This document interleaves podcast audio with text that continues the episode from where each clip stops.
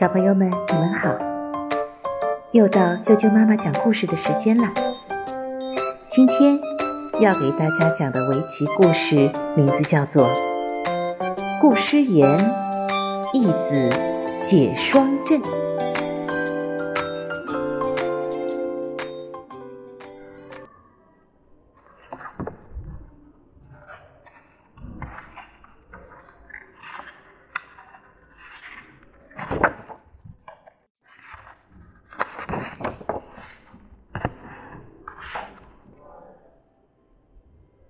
唐朝是我国封建社会的昌盛时期，经济发达，文化繁荣，人才辈出。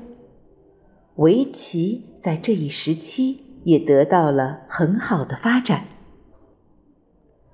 唐宣宗大中年间，也就是八四七年到八五九年之间，日本王子向大唐进贡。唐玄宗设宴款待王子，在献上厚礼之后，提出要与中国棋手切磋棋艺。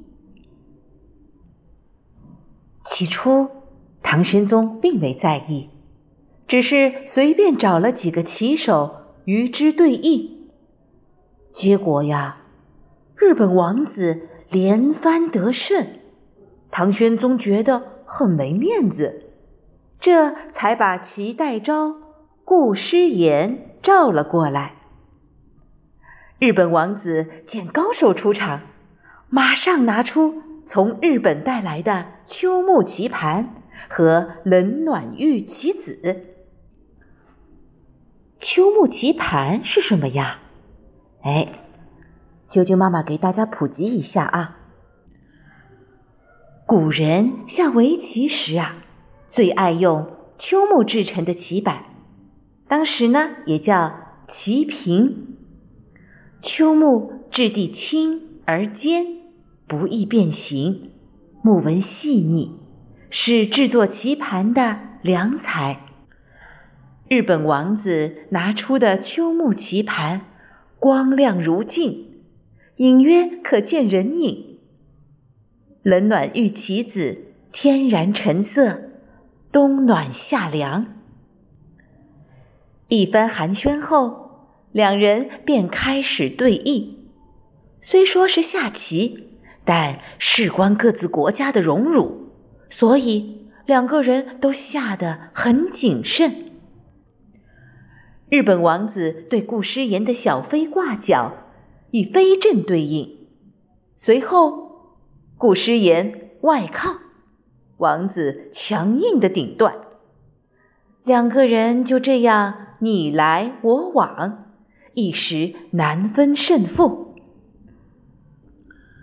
当日本王子行至第四十二手时，顾师言已知自己成杯双针之势，两块棋必丢其一。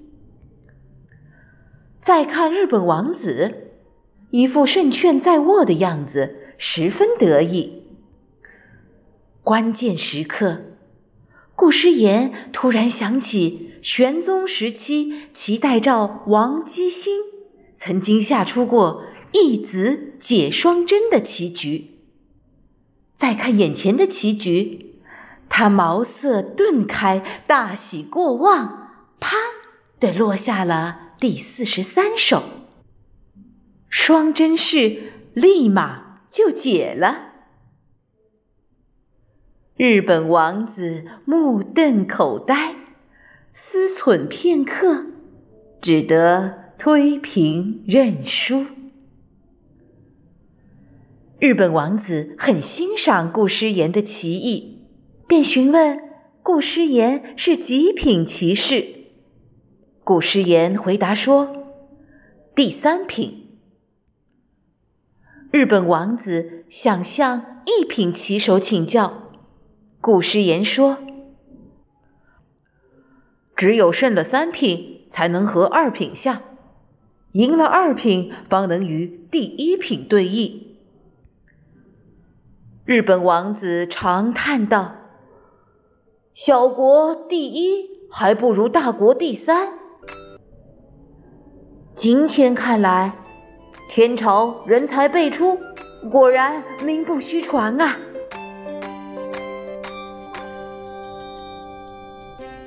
小朋友们，今天的围棋故事就讲到这里啦，明天再见。